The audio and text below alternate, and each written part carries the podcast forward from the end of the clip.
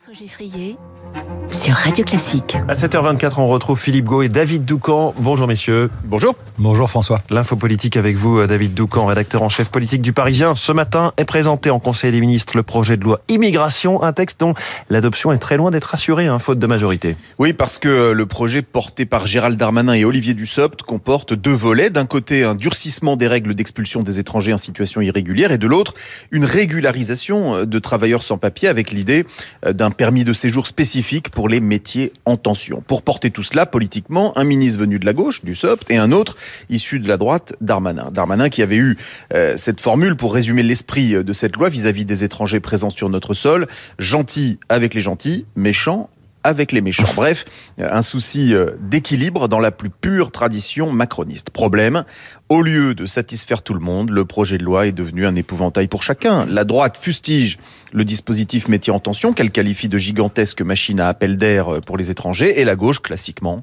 euh, accuse le gouvernement de manquer d'humanité. Euh, le groupe PS, par exemple, qui avait voté en faveur de la loi énergie renouvelable, a d'ores et déjà annoncé euh, qu'il voterait contre celle sur l'immigration. Et dans ces conditions, on voit assez mal comment la loi pourrait être adoptée 149.3. En effet, même si Gérald Darmanin ne ménage pas ses efforts pour l'éviter, il continue d'échanger régulièrement avec les députés LR. Il traite les leaders du parti de droite qu'il reçoit à Place Beauvau. Et sur le fond, il a même dit qu'il était prêt à instaurer des quotas sur les métiers en tension pour limiter le nombre de titres décernés et ainsi empêcher l'effet appel d'air. Mais rien n'y fait. La droite dit niette, les républicains étant d'autant plus déterminés à s'opposer sur l'immigration qu'ils s'orientent, certes péniblement, mais qu'ils s'orientent vers un soutien à la réforme des retraites du gouvernement. Hum, quel est l'enseignement de tout cela au fond, David?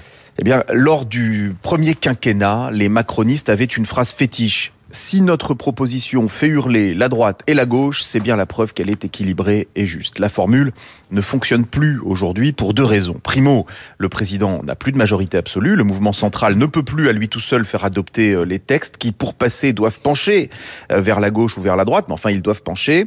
Deuxio, Emmanuel Macron ne pourra pas, constitution oblige, se, se représenter en 2027. Donc le macronisme survivra-t-il à Emmanuel Macron ou bien au contraire, le bon vieux clivage droite-gauche historique retrouvera-t-il ses droits Nous verrons dans les prochaines années, mais on peut constater une chose dès, dès aujourd'hui, que ce soit sur les retraites ou sur l'immigration, le en même temps ne fonctionne plus. L'info politique de David Ducamp, le en même temps ne fonctionne plus. Merci David. Philippe Gau, les titres de la presse et devinez quoi C'est toujours la réforme des retraites qui est à la une des quotidiens ce matin. Il y a d'abord le constat sur la mobilisation hier, une mobilisation qui ne faiblit pas pour l'Alsace avec des manifestants toujours aussi nombreux selon le Dauphiné et même encore plus nombreux pour le Berry républicain. Les dernières nouvelles d'Alsace et la dépêche du midi.